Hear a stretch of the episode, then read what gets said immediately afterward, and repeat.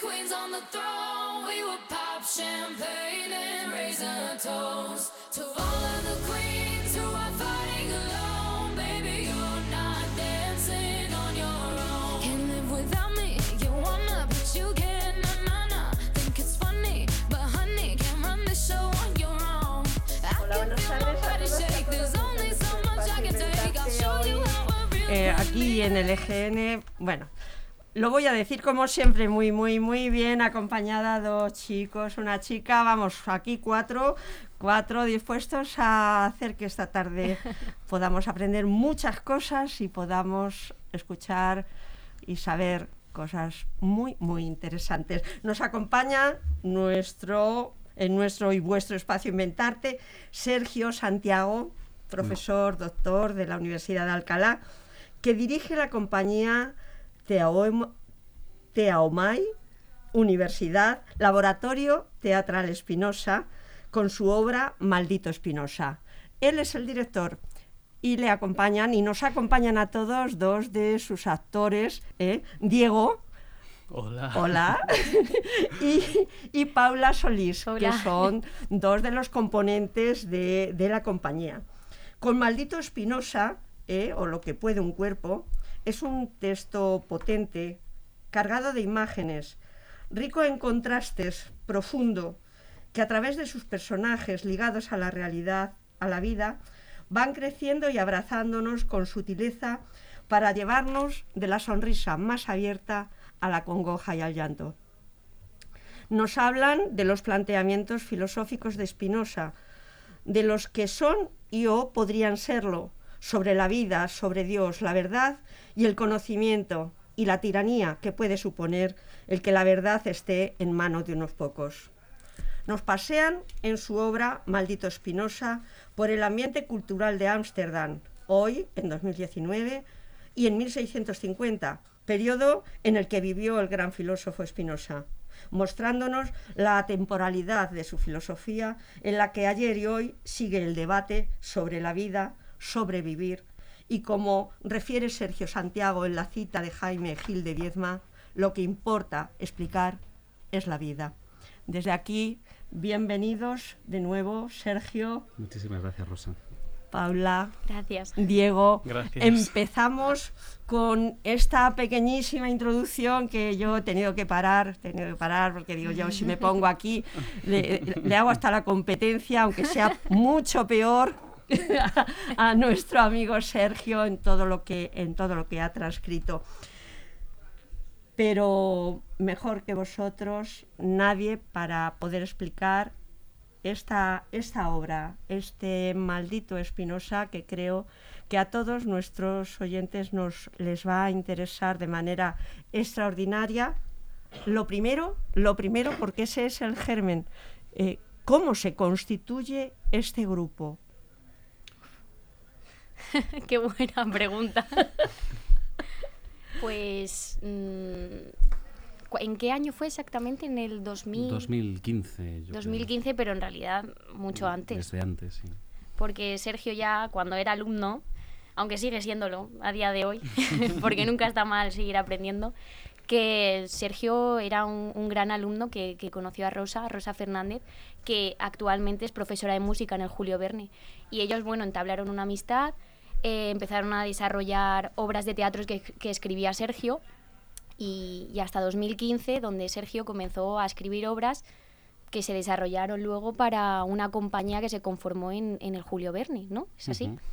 Y nada, Diego y yo pues empezamos a, a presentarnos a los castings, muy duros, por cierto, porque Sergio se sentaba ahí como si fuese Risto Mejide. Es duro, es duro. Estamos Sí, sí. hablando de Sí, que sí. así le estáis viendo los que lo podáis ver en directo, pero vamos, No le tenía pinta, yo por, no por pinta, tiernito, ¿verdad? ¿no? No tengo pinta.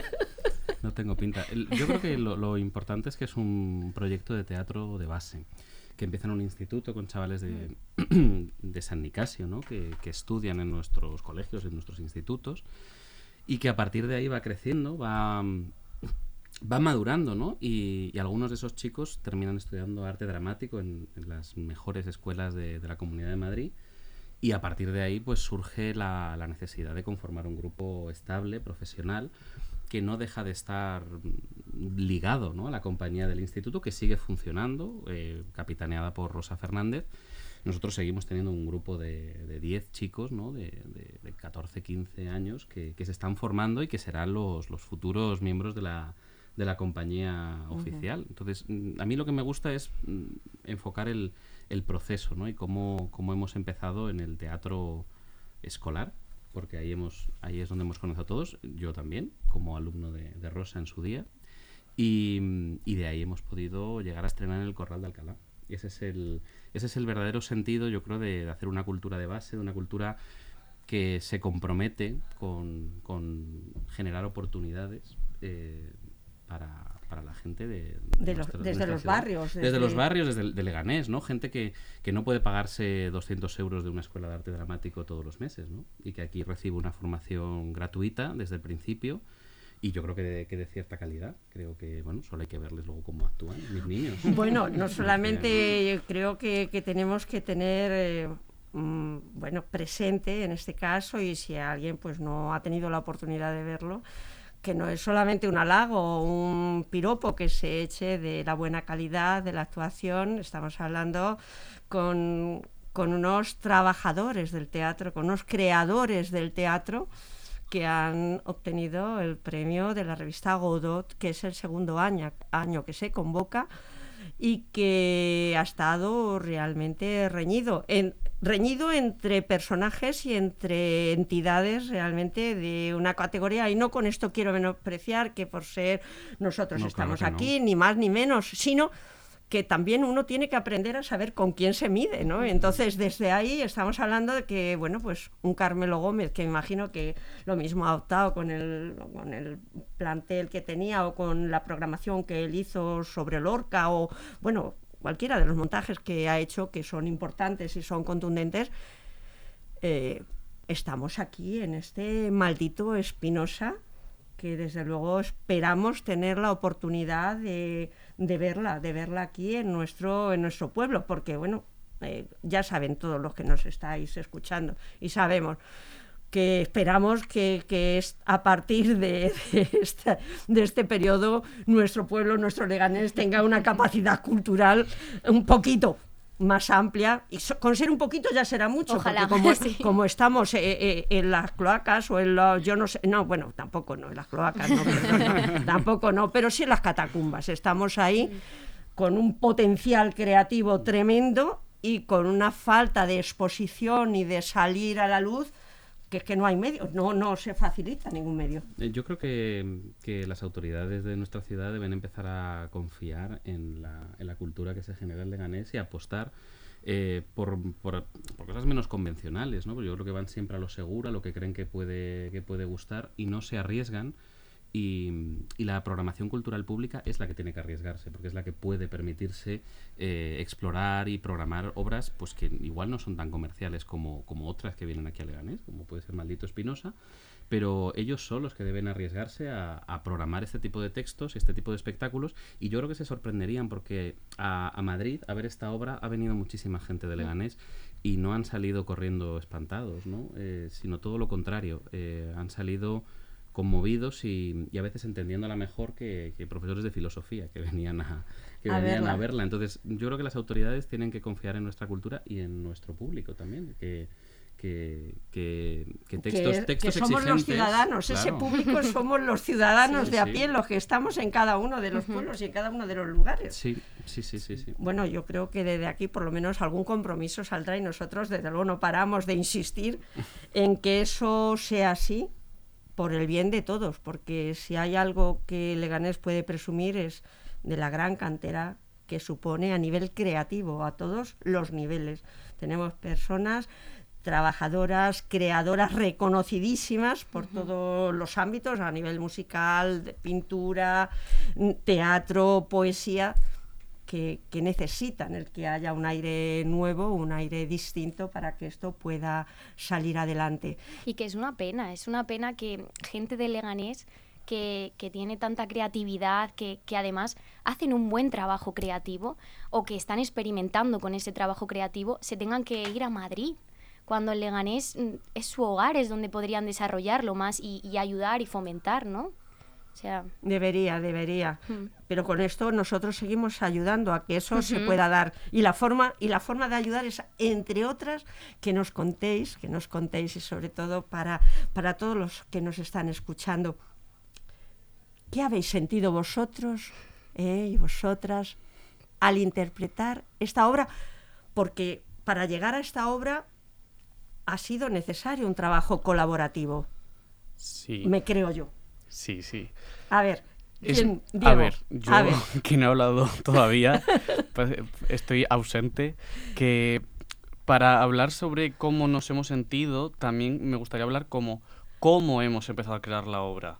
O sea, eh, yo siento que esta obra es muy agradecida porque casi todo el trabajo que hacemos con Sergio, nuestro director, es muy agradecido. Eh, normalmente en el trabajo de- del intérprete, del actor, siempre te traen el texto hecho. Y aquí no. Sergio nos ha dado la oportunidad de, de, primero de aprender, porque al final es en lo que nosotros nos basamos, que es aprender todo el rato. Desde que entramos en la compañía, si no me equivoco, todo el rato estamos aprendiendo. Entonces, Sergio nos ha abierto las puertas de juntar el teatro, que es nuestro mundo conocido, y la filosofía.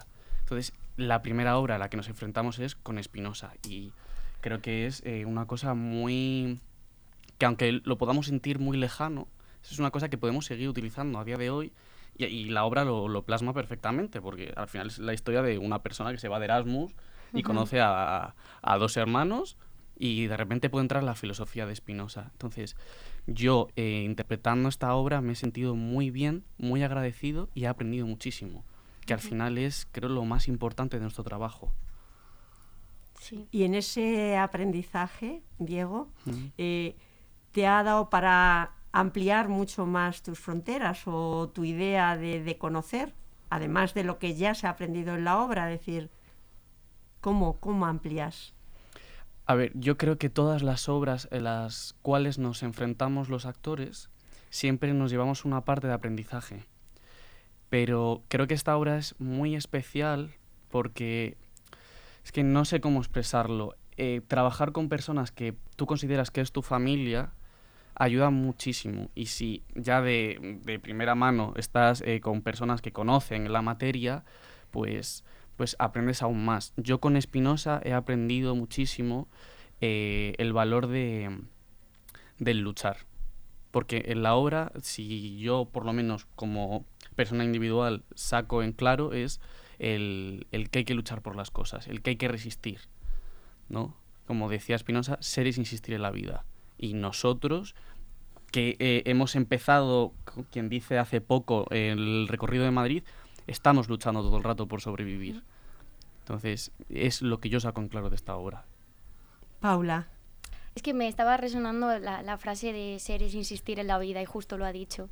Es que yo creo que es, es la frase que a mí me ha, más me ha, me ha tocado en la obra porque es que ya no solamente hablamos de, de Spinoza, sino como bien decía Sergio en, en un día, eh, lo que habla Spinoza es de, de tantas otras vidas que, que no tienen ese espacio para hablar o ese espacio, ese lugar para ser. Y, y también estamos, acabamos hablando de, de salud mental, que es algo muy, muy importante. Y no sé, es que es muy fuerte que, que partiendo de un filósofo al que a- yo apenas conocía, alguna vez es- escuchaba hablar de él y tal, pero no sabía, no, no sabía cuáles eran sus reflexiones ni planteamientos. eso es. Mm, me parece fascinante que hayamos podido sacar a relucir la salud mental y que es algo que a mí me ha, me ha marcado mucho en esta obra porque, por ejemplo, yo hago, hago el personaje de Marga, que es eh, esas, car o sea, ese, esas personas que no se suelen ver cuando hay un problema de salud mental. Es decir, Marga es la, la hermana que ayuda a, a la persona, ¿A a Juan? Que es el que tiene ese problema.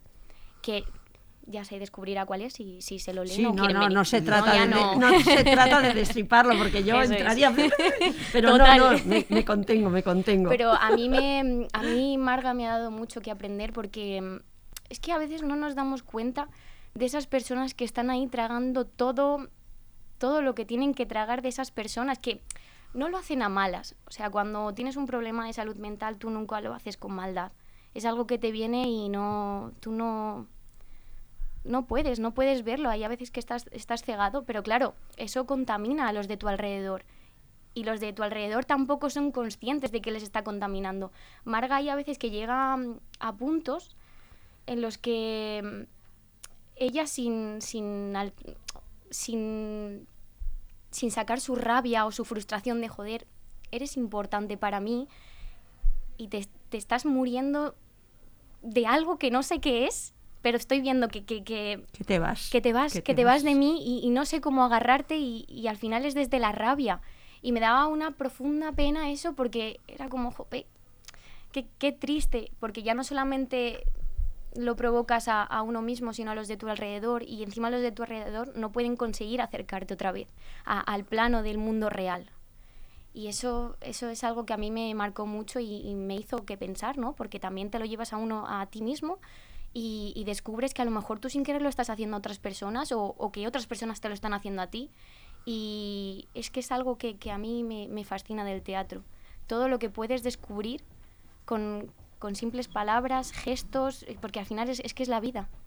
Teatro es hacer vida. Es algo que un- una profesora a mí me enseñó en la carrera. Era, mira, yo no sé si, en algún momento os habéis planteado que esto puede salir adelante o no, ser actor o actriz, pero el hecho de estudiar esta carrera te da herramientas para la vida y yo lo he descubierto digo, es que es verdad. Es que gracias al teatro yo he descubierto cómo puedo plantearme hacia la vida y, y- y- y ser y- e insistir en la vida. Es muy curioso. Nosotros, Rosa, es que no, no hacemos obras de teatro, hacemos tesis doctorales.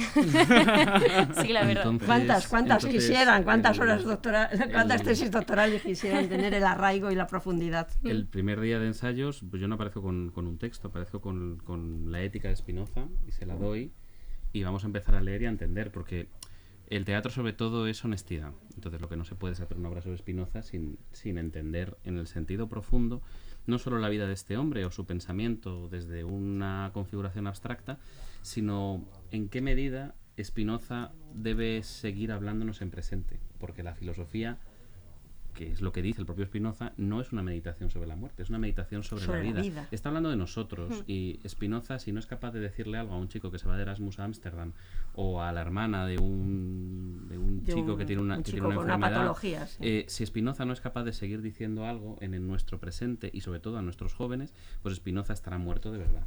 Y, y la cosa era ver si, si estaba muerto o estaba de parranda. Y estaba de parranda. Eh, yo, creo que Spinoza estaba de parranda y se ha venido con nosotros a, a pasarlo bomba. a pasarlo bomba y, Sí. y cómo lo has pasado tú en ese en este recorrido que eres el que lanza y el que bueno me imagino yo me imagino muchas cosas pero ¿Qué te imaginas, mejor Rosa? estando tú aquí no voy a hablar yo de las imaginaciones sino qué has recogido y qué qué has lanzado ¿eh? aparte de ese texto que se conozca que se ve pero realmente para que un grupo funcione eh, hacen falta muchas cosas para generar esa armonía, ese clima necesario de, de entender, de conocer, de querer saber y quizá la parte en la que yo desde aquí siempre insisto, saber escuchar, saber escuchar para poder revertir todo lo que,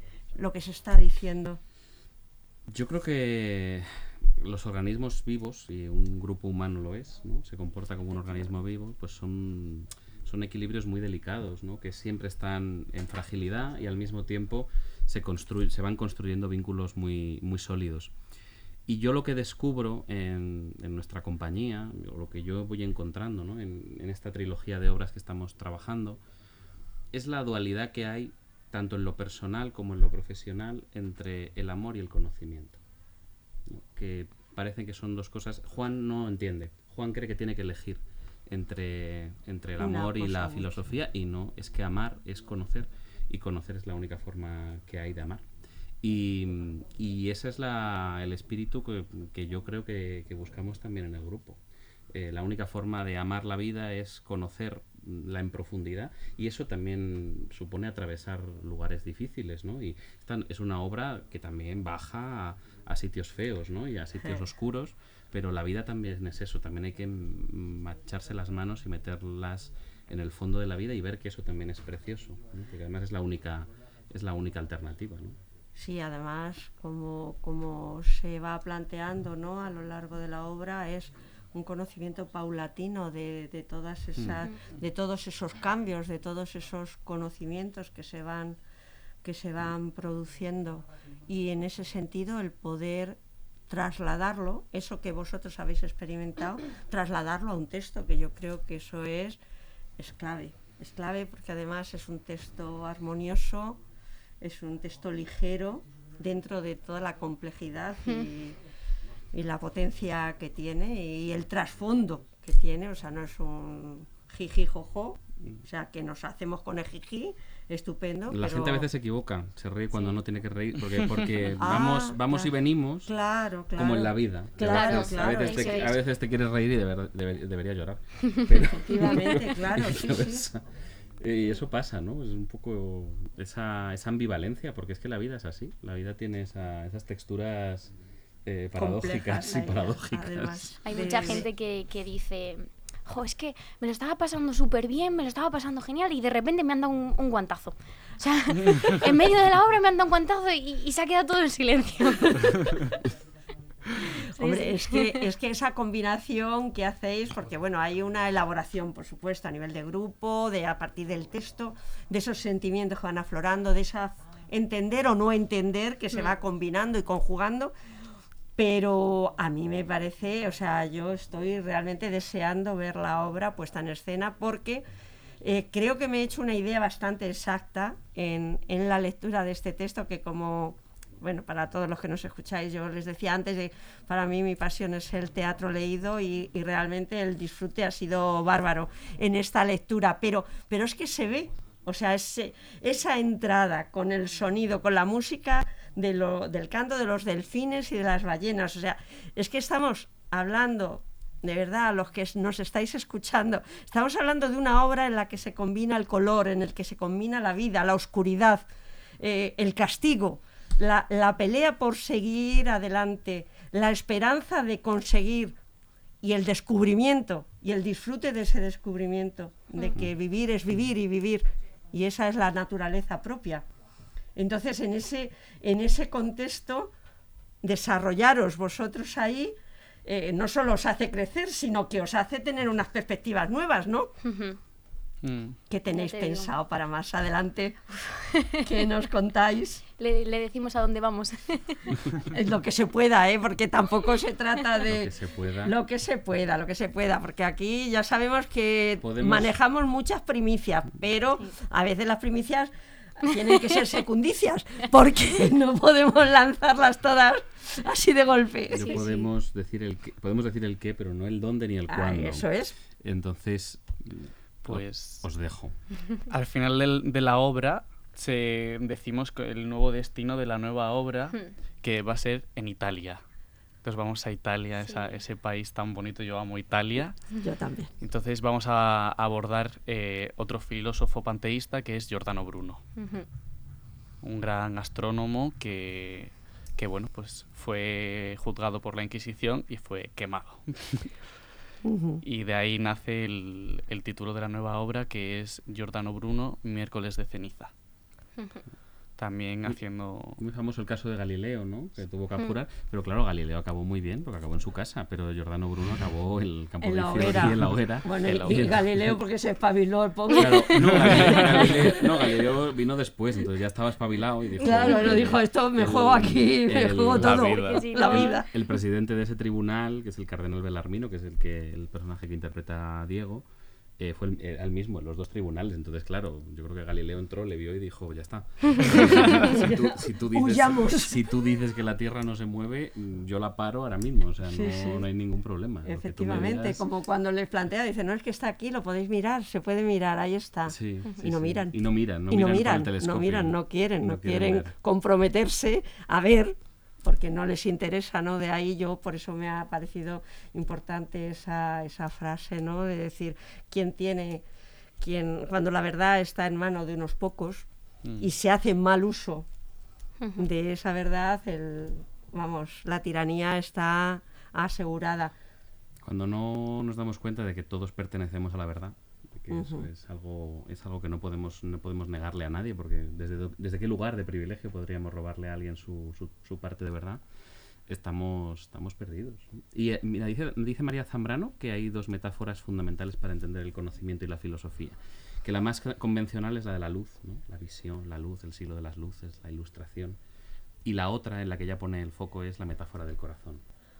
Y ella dice que deben combinarse, ¿no? que debe haber luz y corazón, que ver es también ver de otra manera. ¿no? Ver- Aprender a ver, Aprender, a ver y aprender a ver también con, con, con el corazón y con la intuición. No, no, solo, no solo asomarse al telescopio, sino también eh, profundizar en, en- en hacia, crecer hacia adentro, no solo hacia afuera. ¿Creéis que vuestro teatro eh, salta alguna norma de lo que se tiene contemplado, así como normal de lo que es el teatro? dura mucho.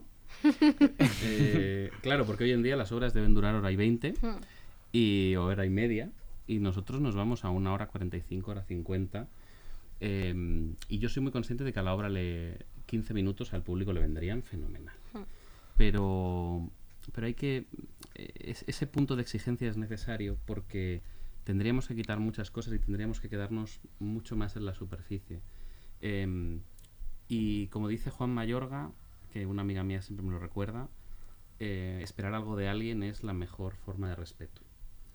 Y nosotros respetamos muchísimo a nuestro público, entonces les pedimos 15 minutos más de lo que, de lo que deben durar las obras de teatro. Bueno, yo Esos creo que, 15 que- minutos. que ese, ese público estará encantado de, de regalar y regalarse. Y regalarse esos, esos 15 minutos. La ¿Cómo, mayoría sí. ¿Cómo lo palpáis vosotros? ¿Qué conexión hay? ¿Cómo, cómo sentís al público? Pues a- nos hemos encontrado de todo. Sí. O sea, eh, una cosa que nos pasa muchísimo es que el día que vamos a entrar a la escena decimos, hoy cómo nos encontraremos al público. Total. O sea, de repente puede ser que te encuentres al público súper abierto y sueltas un chiste y la gente ya entra. Está muy bien. O que un día esté el público Así cerradito. muy, muy difícil. Cerradito, ¿no? Pero ahí es donde tienes que, que abarcar tú como actor Mm. tus técnicas y decir, yo no puedo permitir que si el público no se ríe, porque a veces se ríen para adentro, muchos te dicen, Mm. Sí, sí. te, te dicen, no, es que me daba vergüenza o es que veía que la gente no se reía, entonces yo tampoco, bueno, no pasa nada, es que tampoco tienes que obligarle tú al otro, o sea, tú no tienes que decir, oye, aquí teníais que reíros, no, no, tú con tu técnica que, que trabajas como actor y como actriz, ahí empiezas a, a- a descubrir que, que es- eres tú el que tiene que tirar, a pesar de que el público no te responda, que a lo mejor sí lo hace, pero tímidamente. Y también nos encontramos mucho con el miedo de... Nosotros estamos trayendo una obra de teatro que habla sobre la filosofía. Entonces, claro, en- nosotros entendemos la filosofía, la mayoría, como esto que das en bachillerato, que te va a entrar en la EBAU y dices, ay, ay, Ay, ay, ay, ay, ay, ¿qué ay, ay". Ya, ya entras con, no me va a gustar. Sí. Y esto a nosotros personalmente nos asusta, porque decimos, ¿y si se aburre la gente? Pero nos hemos encontrado miles de veces la grata sorpresa de que, de que sales y el feedback que te dan es, han pasado lo mismo dos horas y yo siento que ha pasado como cinco minutos. Mm. Me lo he pasado genial.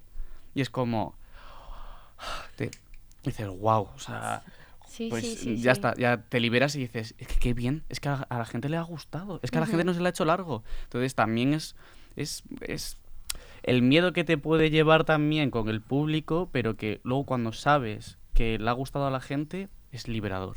Es que es, es genial, es una experiencia... Es que lo hacen muy bien ellos también. Una, mira, una persona, una persona, una persona a la que no le gustó la obra, que también hay que hablar de esa gente, ¿no? Sí. No, hay gente que dice que es muy larga, Están por ahí. Una persona a la que no le gustó la obra me dijo, pero bueno, con esos actores que te defienden cualquier cosa. Mm.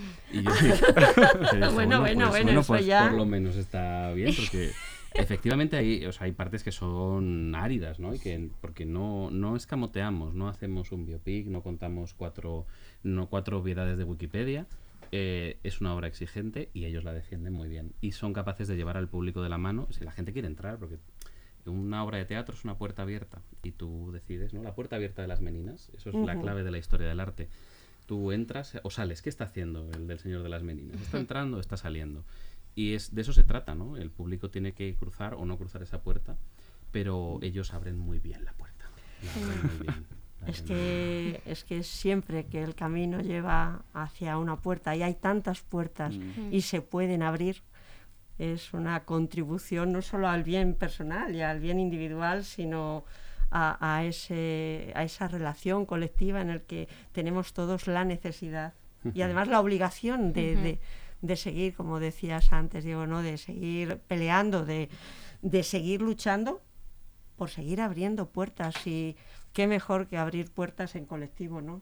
Hombre, y entre todos y en poder com- y poder compartir Sí. el que vamos hacia cada uno hacia su puerta y en muchos casos todos a una misma puerta, o sea que es que hay puertas para todo que podemos y debemos y debemos abrir, entonces tener la oportunidad como tenéis vosotros de de crear, de generar, de, de, de complementar, de armar este cuerpo realmente, porque es, eh, pues eso, eh, cuando habláis de lo que puede un cuerpo, yo creo que Un cuerpo místico. ¿no? efectivamente, sí, sí, sí, pero claro, es que ese cuerpo místico, eh, bueno, yo creo es que no tenemos tampoco ni tiempo para entrar tanto, pero es que realmente toca aspectos fundamentales de lo que es la filosofía y además algo como tú decías cuando hablábamos el otro día, o sea, estamos hablando de, de personajes fundamentales de la historia, pero de la historia de la humanidad, que, que- que canalizan por la filosofía, pero estamos hablando de gente que se cuestiona lo que es vivir, se cuestiona lo que es la vida, no acepta, no hay obligación de rezar, porque si hay tal obligación, pues resulta que no, no, ese Dios no es el que uno debe tener. Que eso es un dilema muy, muy fuerte. el que- Fuerte, fuerte. Claro. O sea, el, uno de los aprendizajes de, de hablar sobre filósofos panteístas es tener una relectura de lo que es Dios. Y eso he de decir que a mí personalmente me da un poco de miedo. Porque, Normal. claro, o sea, tú tienes configurado una imagen y ahora tienes que desconfigurar. Que. Entonces, pero, pero es muy interesante y además que, que la filosofía de Spinoza también es, para mí es interesante, lo siento porque voy a hablar para, de, de mí, porque yo como un actor eh, dedicado al cuerpo, pues la filosofía de Spinoza y el cómo eh, Sergio nos ha permitido eh, llevar esta filosofía al cuerpo también es muy interesante y por la cual invito a la gente que nos esté escuchando a venir a vernos. Porque claro, no es solo hablar, es que aquí también hay movimiento y, y mucho cuerpo. A mí me está resonando mucho, perdón que te corte Sergio, me- es que me resuena a eso con, con una frase que dice Juan, que, que cita de, de Spinoza, que es como el que ama a Dios, ¿cómo era? No, puede no puede- no puede esforzarse en que Dios le ame a él. Eso No puede frase- forzarlo, no puede forzarlo. No, solamente quería dejar caer eso, me, parecía muy curioso. Bueno, la, la idea es que eh, a mí esto que se dice tanto de que vivimos en una sociedad secu- secularizada me parece menti me parece falsa. Yo creo que la gente pues ahora cree en el horóscopo, cree en el reiki, cree en el yoga, eh, pero que el pensamiento de lo sagrado y de lo divino mm, sigue existiendo. Lo que pasa es que no nos conformamos con las formas tradicionales de las religiones del libro, ¿no? Y entonces la cuestión es poner sobre la mesa un tema que ya está, porque alguien puede decir una obra sobre sobre, sobre teología política, porque esto es lo que el- el- la gran obra de Spinoza es tratado teológico político, ¿no? Eh, una obra de esto que pinta ahora, no perdona, es que la gente está desesperadamente buscando buscando lo sagrado. Lo que pasa es que claro, lo sagrado ya no se encuentra en los mismos espacios donde se en los busca- ornamentos Claro. de las grandes catedrales. eso es, y que, y que hay, hay otras formas de pensar lo sagrado y de pensar lo divino. Lo sagrado puede ser lo común, por ejemplo. ¿no? Lo sagrado puede ser eh, eh, lo que queremos y lo que amamos. ¿no? Lo sagrado puede estar en todas las cosas. Lo sagrado puede ser eh, la naturaleza. Lo sagrado puede ser eh, este mundo que hay que cuidar y que es la casa común. Em, entonces, la posibilidad de pensar lo sagrado desde otro lugar. Y no es nuevo. Esto ya lo hacía la gente eh, bueno, em, Spinoza en el siglo XVII, Bruno en el XVI, pero es que Averroes y Aristóteles Ya también estaban lo hacían, antes. pensando otras formas de pensar, la- de pensar lo sagrado.